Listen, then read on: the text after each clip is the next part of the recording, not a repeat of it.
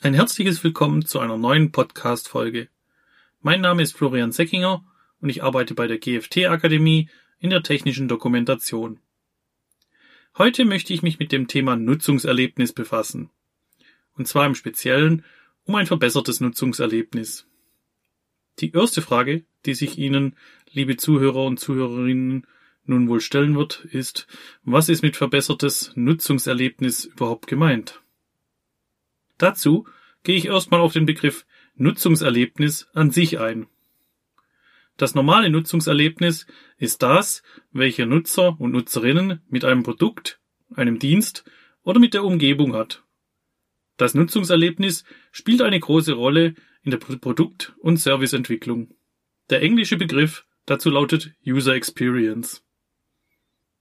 Nur weil ein Produkt funktioniert und sich leicht bedienen lässt, kann von den Benutzern oder auch Benutzerinnen ja nicht erwartet werden, dass sie automatisch zufrieden sind. Auch die technische Dokumentation oder allgemeiner gefasst die Nutzungsinformationen zu einem Produkt gehören zum Gesamterlebnis des Produktes. Und was ist nun, wenn dieses Nutzungserlebnis schlecht ausfällt? Die guten Nutzungserlebnisse werden nicht so oft wahrgenommen, die schlechten schon viel eher. Bei Produkten für Endverbraucher ist das ein häufig zu sehender Aspekt. Für die Nutzungsinformationen von Haushaltsgeräten oder Unterhaltungselektronik wird sich erstmal nicht interessiert. Die neue Konsole, Fernseher oder der neue Mixer werden einfach ausgepackt und angeschlossen.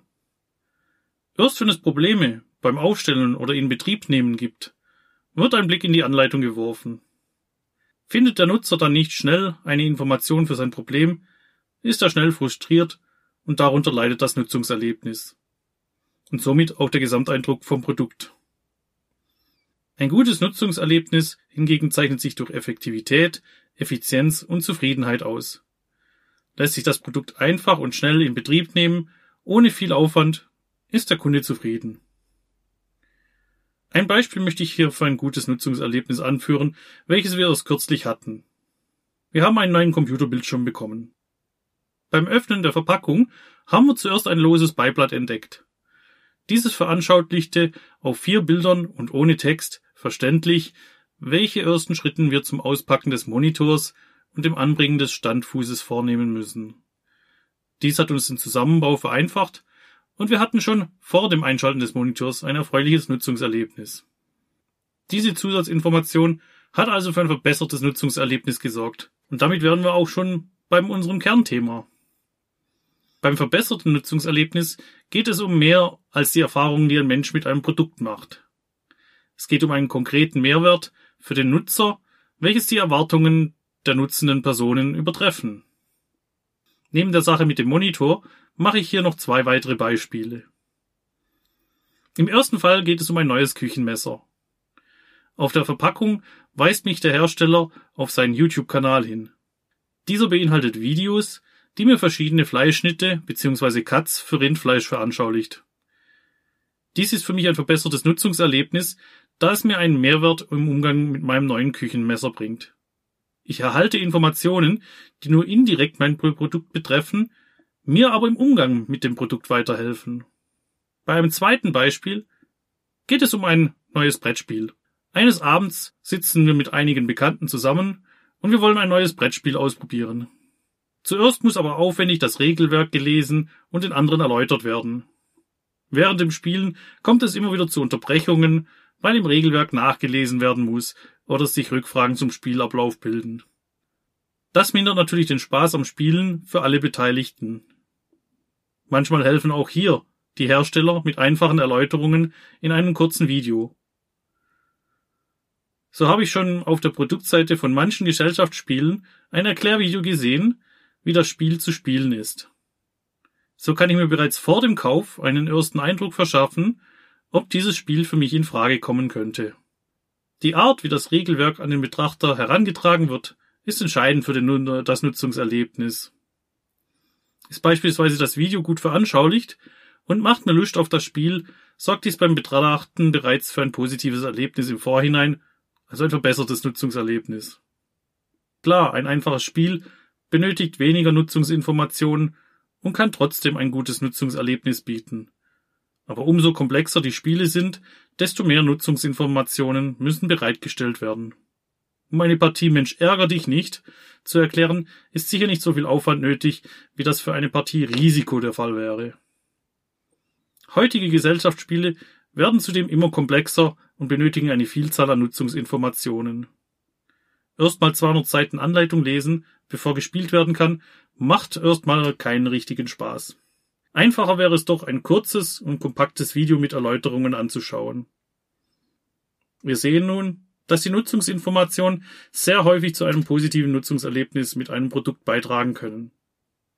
Was kann nun getan werden, um den Anwender meines Produktes ein besonderes Nutzungserlebnis zu bescheren?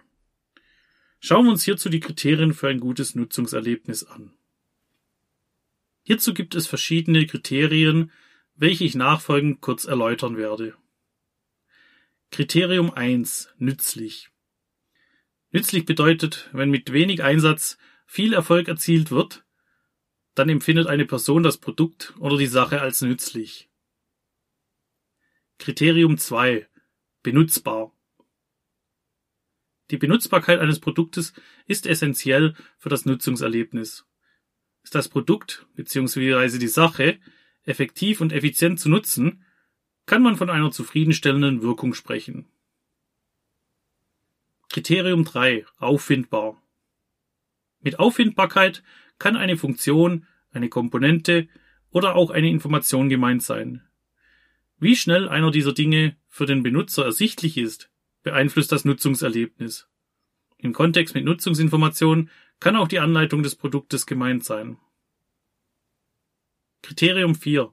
Zugänglich. Mit der Zugänglichkeit ist gemeint, dass das Produkt bzw. die Sache möglichst uneingeschränkt genutzt werden kann. Hier geht es in erster Linie um die Barrierefreiheit. Die Erwartungshaltung an die Funktionsweise hat Einfluss auf dieses Kriterium. Ein Produkt muss so funktionieren, wie ein vergleichbares das auch tut. Außer es vereinfacht den bisherigen Prozess erheblich, was das Produkt positiv von dem anderen abhebt. Kriterium 5. Wertvoll. Der Wertgehalt eines Produktes oder einer Sache misst sich daran, wie zweckdienlich dieses Gut für den Benutzer ist. Wenn Aufgaben schneller abgearbeitet werden, die Effektivität oder Erträge gesteigert werden kann oder schnell Einsichten über komplexe Sachverhalte erlangt werden, wird das Nutzungserlebnis als positiv bewertet. Kriterium 6. Glaubwürdig. Damit Personen ein Produkt oder eine Sache verwenden, müssen sie dieser auch vertrauen können. Daher ist die Glaubwürdigkeit ein entscheidender Aspekt für ein gutes Nutzungserlebnis. Kriterium 7 begehrenswert. Das Image eines Produktes beeinflusst die Erwartungshaltung an ein Produkt und kann somit auch das Nutzungserlebnis beeinflussen. Bei einem guten Image räumen die Benutzer dem Produkt einen Vertrauensvorschuss ein. So können die Benutzer über kleinere Fehler bei einem Produkt hinwegsehen, wenn das Unternehmen ein positiv geprägtes Image hat und somit das Produkt auch als begehrenswert betrachtet wird. So, das waren die Kriterien. Und diese Kriterien können auch das Nutzungserlebnis für die Benutzer von Nutzungsinformationen beeinflussen. Daher kommen wir als nächstes auf die Einsatzmöglichkeiten in der technischen Dokumentation zu sprechen. Unvollständige, fehlerhafte oder unverständliche Nutzungsinformationen können nicht nur haftungsrechtliche Konsequenzen mit sich ziehen, auch das Nutzungserlebnis für das gesamte Produkt leidet unter diesen schlechten Nutzungsinformationen. Dies kann sich schlecht auf das gesamte Image des Produktes und somit auch auf das herstellende Unternehmen mit sich ziehen. Daher sollten Nutzungsinformationen als sehr wichtig und essentiell betrachtet werden und nicht als das notwendige Übel, für das sich ohnehin keiner interessiert. Die technische Dokumentation oder auch der Nutzungsinformationen im Allgemeinen sind für die Endanwender auch nichts anderes als ein Nutzungserlebnis. Der technische Redakteur bestimmt dabei, wie dieses Nutzungserlebnis für den Endabwender abläuft. Durch das Nutzungserlebnis befindet der Anwender die Anleitung als gut oder schlecht. Konnte er leicht die von ihm gesuchten Informationen finden, oder musste er sich mühsam durch die komplette Anleitung durchkämpfen, bis er vielleicht mal einen Teil der benötigten Informationen gefunden hat. Auch Nutzungsinformationen, die bereits vor dem Kauf die Entscheidungsfindung von der Zielgruppe positiv beeinflusst, tragen zu einer positiven Nutzungserlebnis bei. Bei solchen Zusatzinformationen oder weiterführenden Informationen kann man auch wieder von einem verbesserten Nutzungserlebnis sprechen. Das hilft dabei nicht nur dem Kunden. Für den Hersteller bringt das ebenfalls Vorteile mit. Zum einen empfehlen zufriedene Kunden die Produkte oder die Sonderleistungen des Herstellers gerne weiter. Auf der anderen Seite reduzieren verbesserte Nutzungserlebnisse auch die Rückfragen bei den Servicestellen des Herstellers was auch wieder eine Kostenreduktion für den Hersteller bedeutet. Die Herstellung guter Nutzungsinformationen sollte daher immer einen hohen Stellenwert einnehmen. Die erwähnten Kriterien für ein gutes Nutzungserlebnis können dabei helfen, für den Nutzer wertvolle Nutzungsinformationen zu erschaffen. Auch die in der Dokumentationsnorm DIN EN IEC IEEE 82079-1 abgebildeten Prinzipien spiegeln einige der Kriterien für ein gutes Nutzungserlebnis wider. Bei den in der Norm befindlichen Prinzipien Vollständigkeit, Verständlichkeit, Korrektheit, Konsistenz oder auch Minimalismus lässt sich mit ein wenig Fantasie Parallelen zu den Kriterien für ein gutes Nutzungserlebnis ziehen. Wenn Sie mehr über die Prinzipien der 82079-1 wissen möchten, empfehle ich Ihnen die Podcast-Folgen meines Kollegen. Ich werde Ihnen die Folgen in den Show Notes verlinken. Nun zum Schluss der Folge möchte ich hier noch mein persönliches Fazit wiedergeben. Die Nutzungsinformationen eines Produktes tragen maßgeblich zu dessen Nutzungserlebnis bei. Hochwertig hergestellte Nutzungsinformationen beeinflussen das Nutzungserlebnis positiv. Und zusätzlich bereitgestellte Informationen rund um das Produkt runden das Nutzungserlebnis ab und sorgen für ein positives Gesamterlebnis.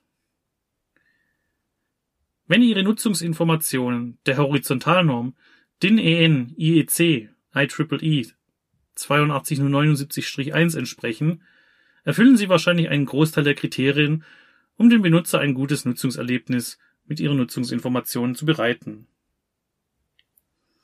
Wenn Sie dann noch zusätzliche Informationen, wie beispielsweise erläuternde Videos anbieten, die nicht nur das Produkt vorstellen, sondern dem Nutzer einen besonderen Mehrwert bieten, runden Sie das Nutzungserlebnis für den Anwender ab. Zum Beispiel könnten im Maschinenbau solche Erklärvideos dabei helfen, neue Mitarbeiter einzuarbeiten oder die Produktivität im Allgemeinen zu steigern. Durch die Speicherung der Abläufe auf einem Video lässt sich das Wissen zudem jederzeit abrufen und leicht wiedergeben. Sie können sicher sein, dass Ihre Anwender dadurch ein verbessertes Nutzungserlebnis haben und Ihnen ein sehr positives Feedback als Ergebnis übermitteln. So, wir sind nun wieder am Ende dieser Folge angekommen.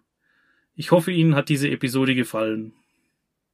Ich freue mich, wenn Sie bei der nächsten Folge dann auch wieder einschalten. Bis dahin wünsche ich Ihnen alles Gute. Bleiben Sie gesund.